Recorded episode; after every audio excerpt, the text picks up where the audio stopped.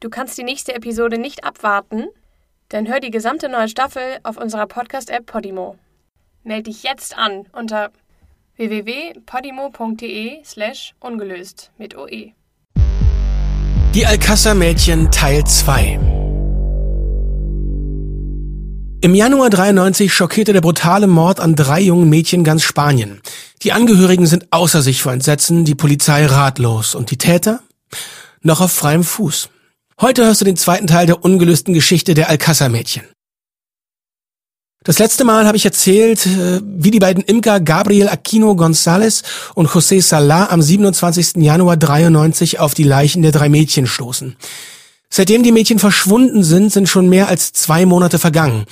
Die Grube, in der die Leichen liegen, ist sowas wie 150 Kilometer südlich von Alcázar und zwar in einem total verschlafenen Dorf La Romana.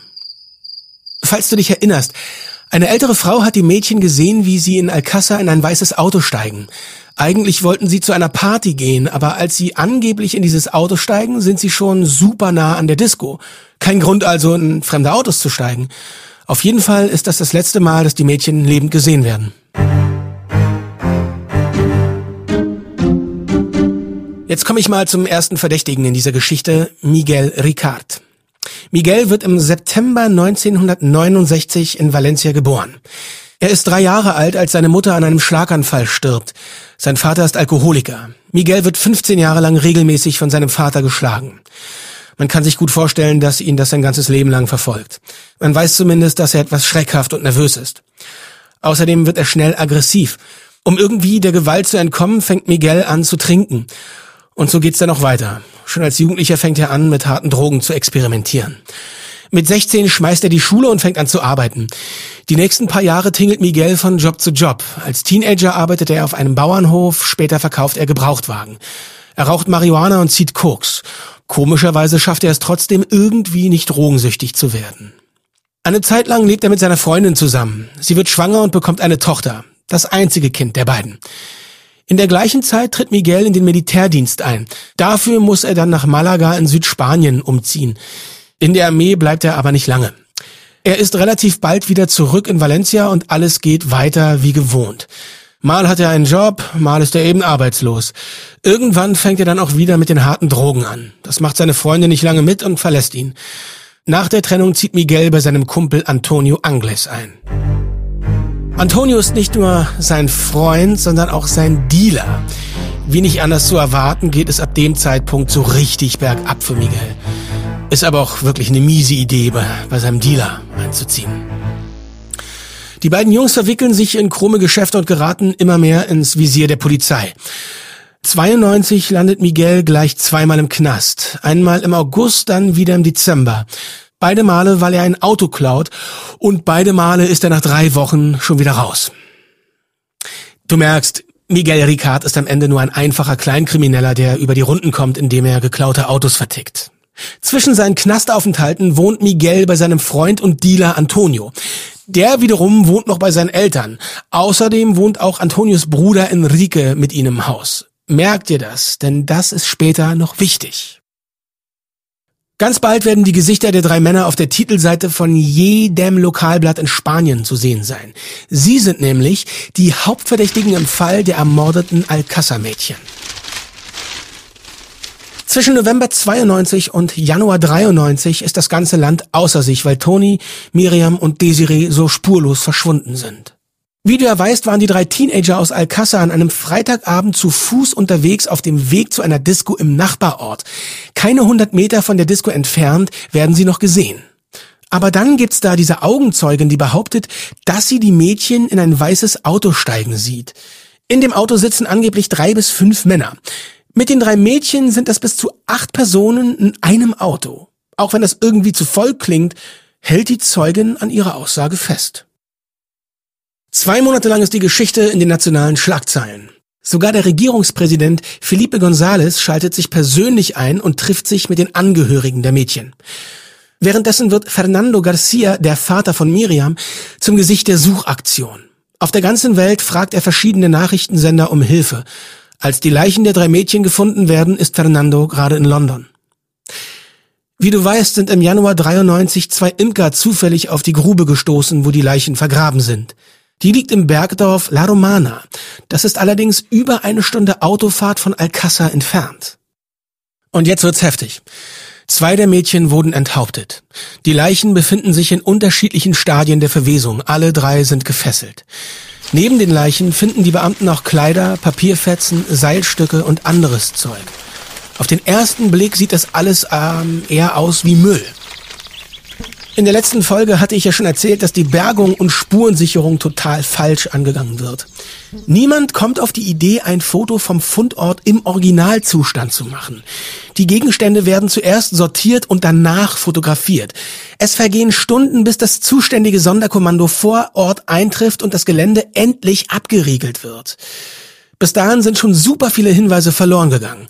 Trotzdem angelt sich die Polizei noch am gleichen Tag den ersten Verdächtigen. Und der wird prompt den Medien zum Fraß vorgeworfen. Dazu später mehr.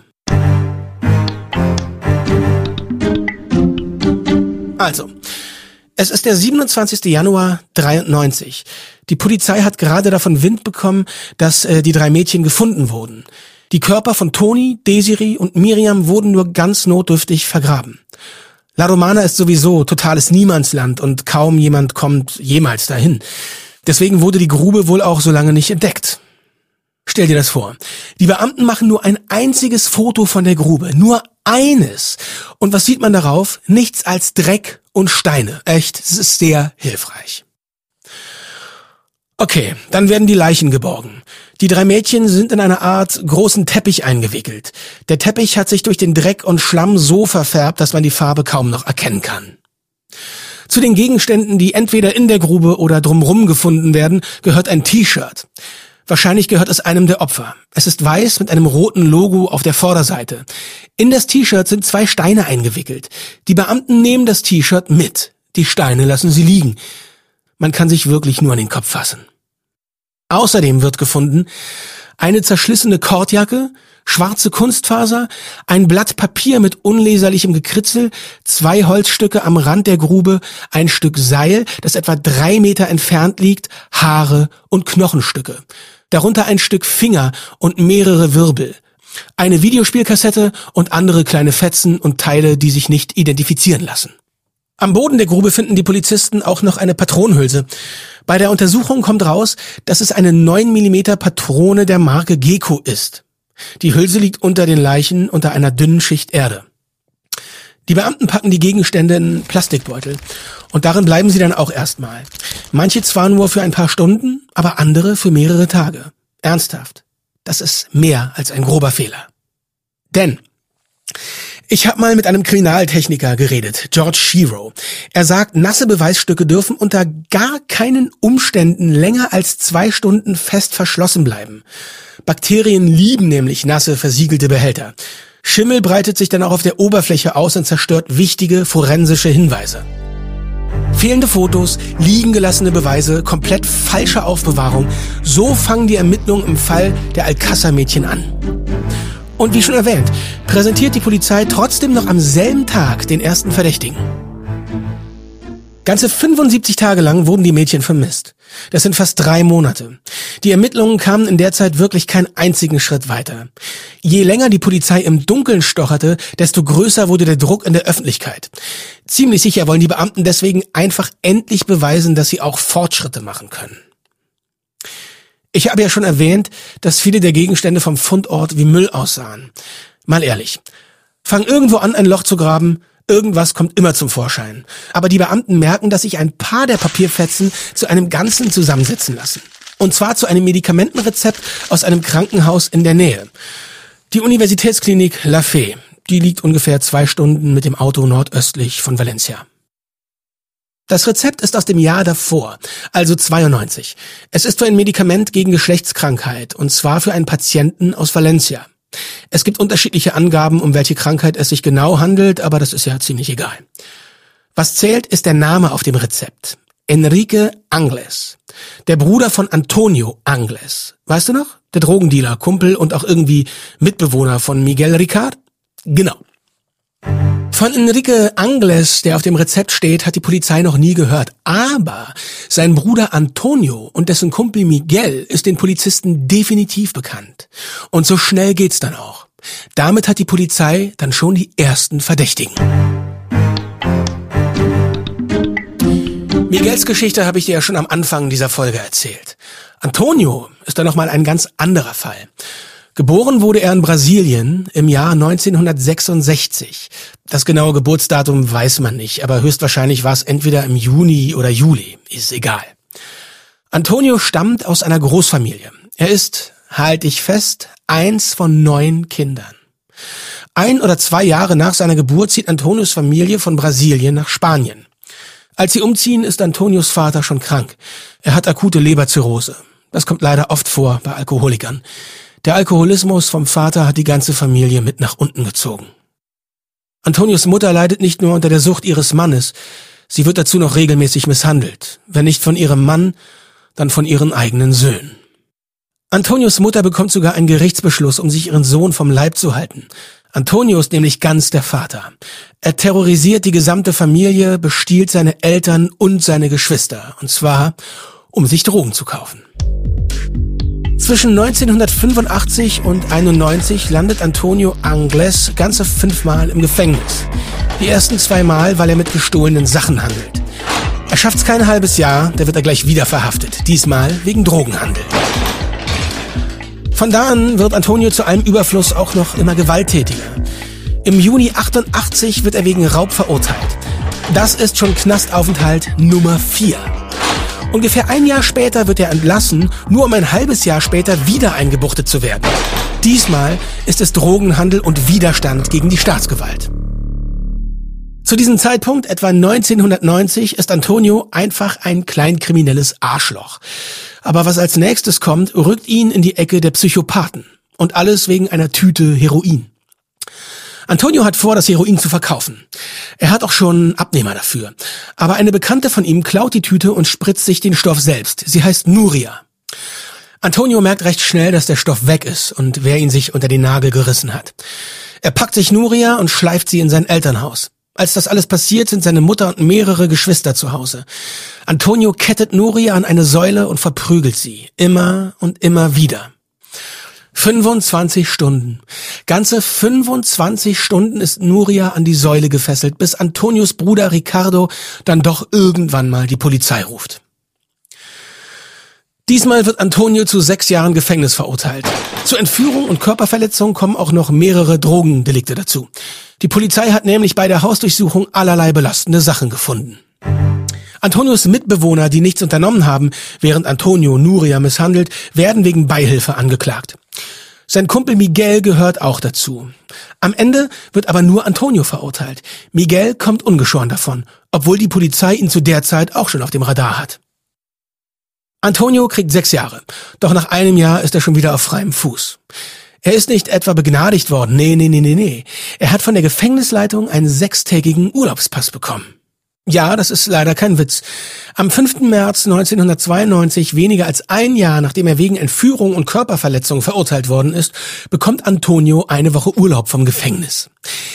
Diese Verfahren werden ab da in Spanien schwerstens kritisiert. Ja, kein Wunder. Denn Überraschung, Antonio kommt am Ende der Woche nicht zurück.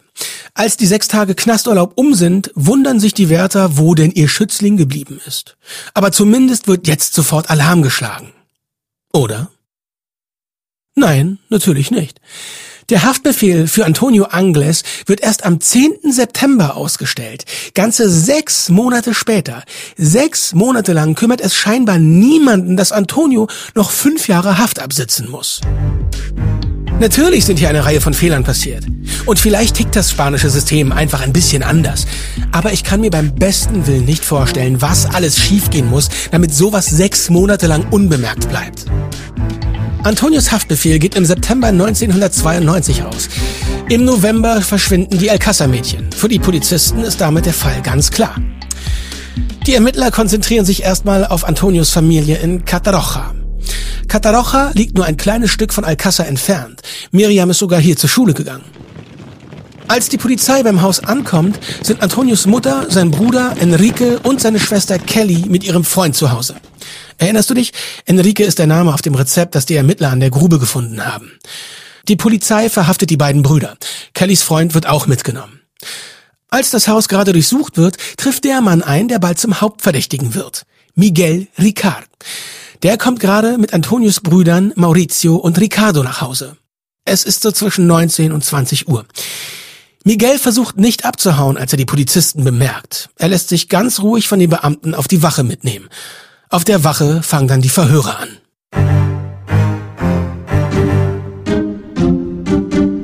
Miguel muss erst mal warten, bis er an der Reihe ist. Bis er endlich in den Verhörraum gebracht wird, ist es schon nach Mitternacht. Er wird gleich von mehreren Männern in Zivilkleidung vernommen. Es kommt ziemlich schnell raus, dass Miguel einen weißen Opel Corsa hat. Das passt natürlich direkt perfekt.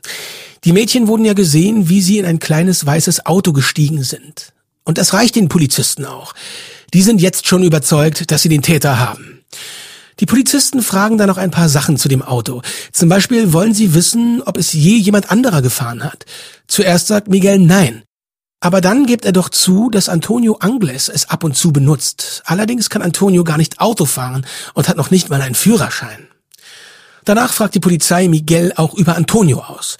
Ja, die Polizei weiß ja, dass Miguel bei Antonio unterkommt, wenn der mal wieder Stress mit seiner Freundin hat. Und sie wissen mittlerweile natürlich auch, dass sich Antonio seit fast einem Jahr vor seiner Haftstrafe drückt. Für die Polizisten ist es, als hätten sie im Lotto gewonnen. Miguel behauptet, dass er Antonio seit Monaten nicht gesehen hat. Sie sind zwar seit über zehn Jahren befreundet, hätten sich aber in letzter Zeit aus den Augen verloren. Miguel beschreibt Antonio als aggressiv und sagt, er habe psychische Probleme, die ihn manchmal gefährlich machen. Was Miguel irgendwie wichtig zu sein scheint, ist, dass Antonios Bruder Enrique keiner Fliege etwas zuleide tun könne. Über Antonio sagt er nichts vergleichbar Nettes. Offiziell wird das Verhör als die freiwillige Aussage von Miguel Ricard Tarrega bezeichnet. Miguel wird vorerst freigelassen und unter Hausarrest gestellt. Aber um 5 Uhr morgens, also wirklich nur ein paar Stunden später, verhaftet die Polizei Miguel nochmal. Die Polizei ist sich nämlich sicher, dass Miguel doch am Mord der Mädchen beteiligt war. Und das nur, weil ein paar Details in Miguels Aussage nicht ganz zusammenpassen. Sie glauben Miguel schon mal nicht, dass er Antonio so lange nicht mehr gesehen hat.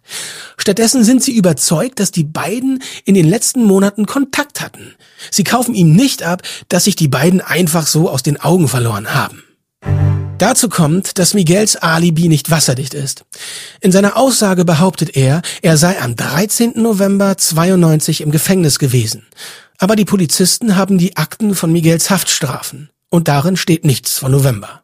Um sicher zu gehen, lassen sie sich das auch noch von der Gefängnisleitung bestätigen. Auch da gibt es keinen Hinweis darauf, dass Miguel am Abend der Tat im Knast saß. Sein Alibi hat sich also in Luft aufgelöst. Das fehlende Alibi und der weiße Opel Corsa sind Beweis genug, um Miguel als Verdächtigen festzuhalten. Und so können ihn die Polizisten auch weiter über seinen Freund Antonio Angles ausfragen. Um 5.40 Uhr wird Miguel Ricard offiziell als Mittäter im Fall von Miriam Garcia Iborra, Desiree Hernandez Volk und Tony Gomez Rodriguez angeklagt. Allerdings schreibt er auf dem Anklagepapier, dass er nicht aussagen will und dass er keinen Anwalt braucht. Aber warte nur ab. Innerhalb von 24 Stunden wird er seine Meinung ändern. Denn als Miguel das erste Mal offiziell als Angeklagter verhört wird, erzählt er plötzlich eine völlig andere Geschichte.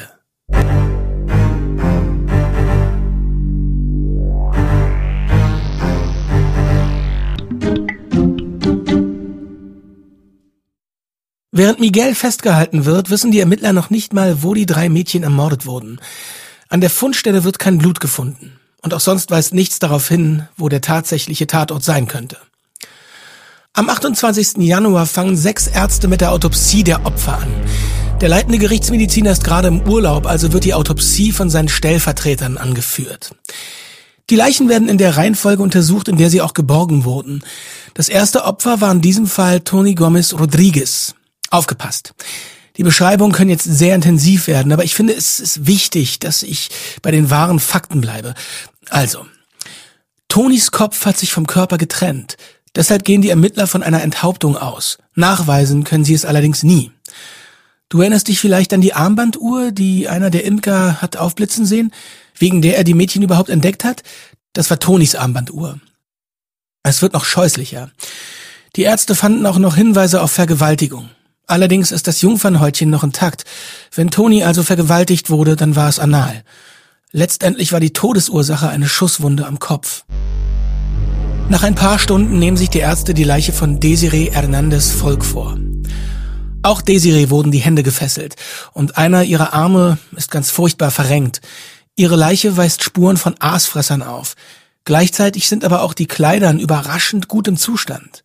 Wie beim ersten Opfer wurde auch ihr Kopf abgetrennt vom Körper gefunden. Seltsam ist, dass sie ohne Socken gefunden wurde. Was die Ärzte aber richtig schockiert, ist die Tatsache, dass eine von Desirees Brustwarzen mit einem stumpfen Kneifobjekt entfernt wurde. Sprich mit einer Zange. Es ist furchtbar, sich so etwas anzuhören, ich weiß. Aber ich muss die Tatsachen so festhalten, wie sie passiert sind. Die traurige Wahrheit ist nämlich, dass solche Details wichtig sind. Diese Tat lässt darauf schließen, dass der oder die Täter sadistische Motive hatte. Das unterscheidet diesen Fall deutlich von vielen anderen Morden. Auch bei diesem Opfer finden die Ärzte Spuren von Vergewaltigung, sowohl anal als auch vaginal.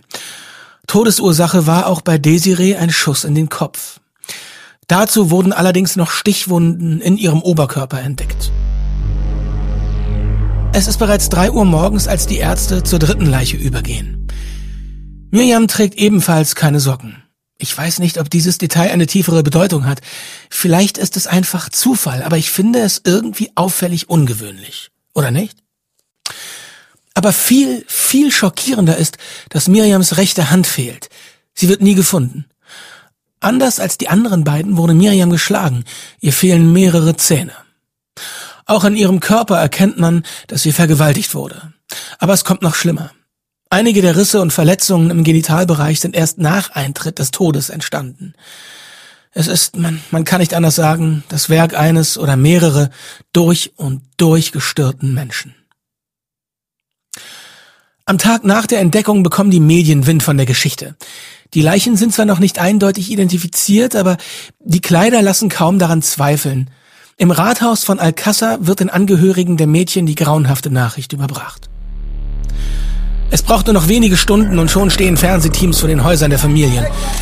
Die schockierten Angehörigen werden direkt um Statements gebeten, als hätten sie es nicht schon schwer genug. Heute haben wir uns vielleicht leider an so einen Medienrummel gewöhnt.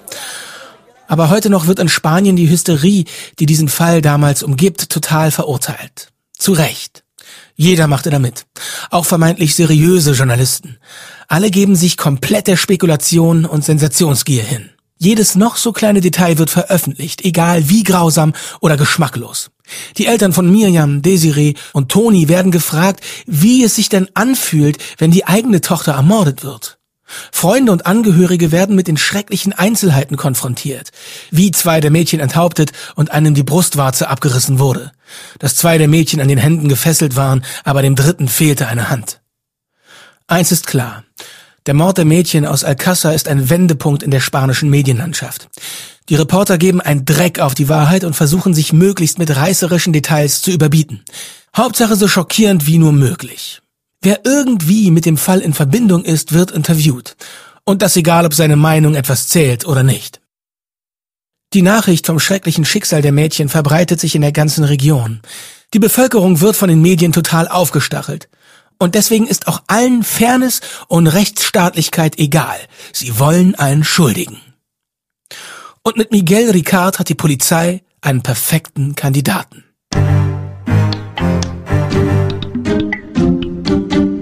Während der nächsten Tage liegt die Spannung spürbar in der Luft.